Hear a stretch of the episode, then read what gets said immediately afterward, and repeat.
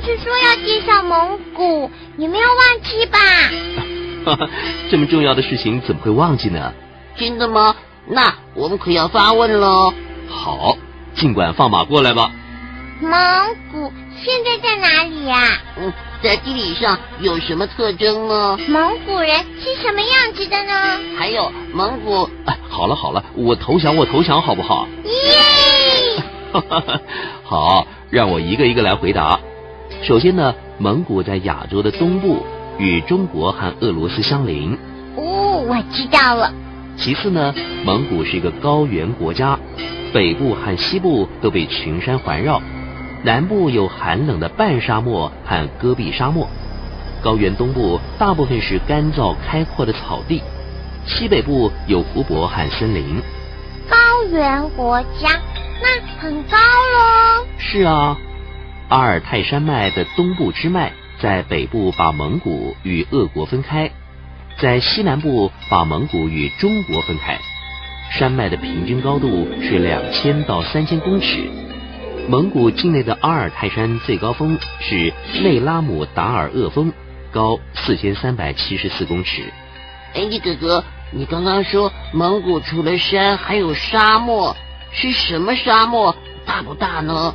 哦，是戈壁沙漠，它大约占蒙古国土的三分之一，面积达到一百零四万平方公里，是世界第四大的沙漠。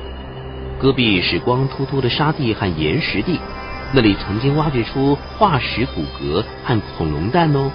啊，真的吗？那里的天气一定很不好喽。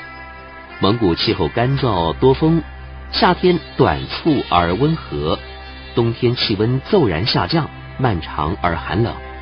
这个国家位于强烈地震的多发区。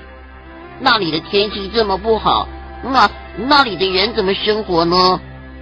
戈壁的大部分地区呢干燥贫瘠，四周围是干草原，可以放牧牲畜。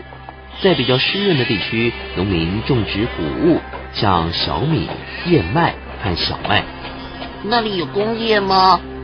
蒙古的工业主要集中在首都乌兰巴托附近，以羊毛业和食品加工业以及动物毛皮业为主。他们还有煤矿，煤矿主要分布在。达尔汉和乔巴山，他们的人是长什么样子呢？柯尔克蒙古族是最大的民族。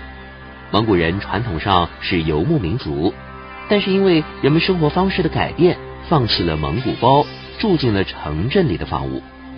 他们住进了城镇，是不是生活变得比较好呢？对呀，蒙古以农业为主的经济正在稳定的转向工业化。蒙古有丰富的矿藏，它的制造业正不断的增长呢。那蒙古以前应该是蒙古帝国的一部分喽。从地理位置上来看，蒙古是蒙古帝国的一部分。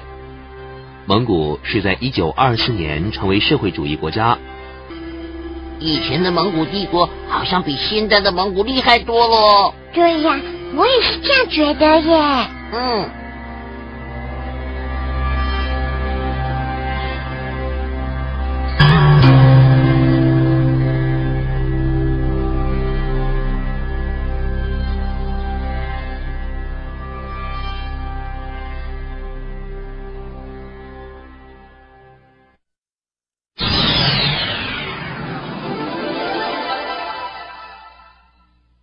萌和灵猫是不是狗和猫呢？下一次再告诉你们哦。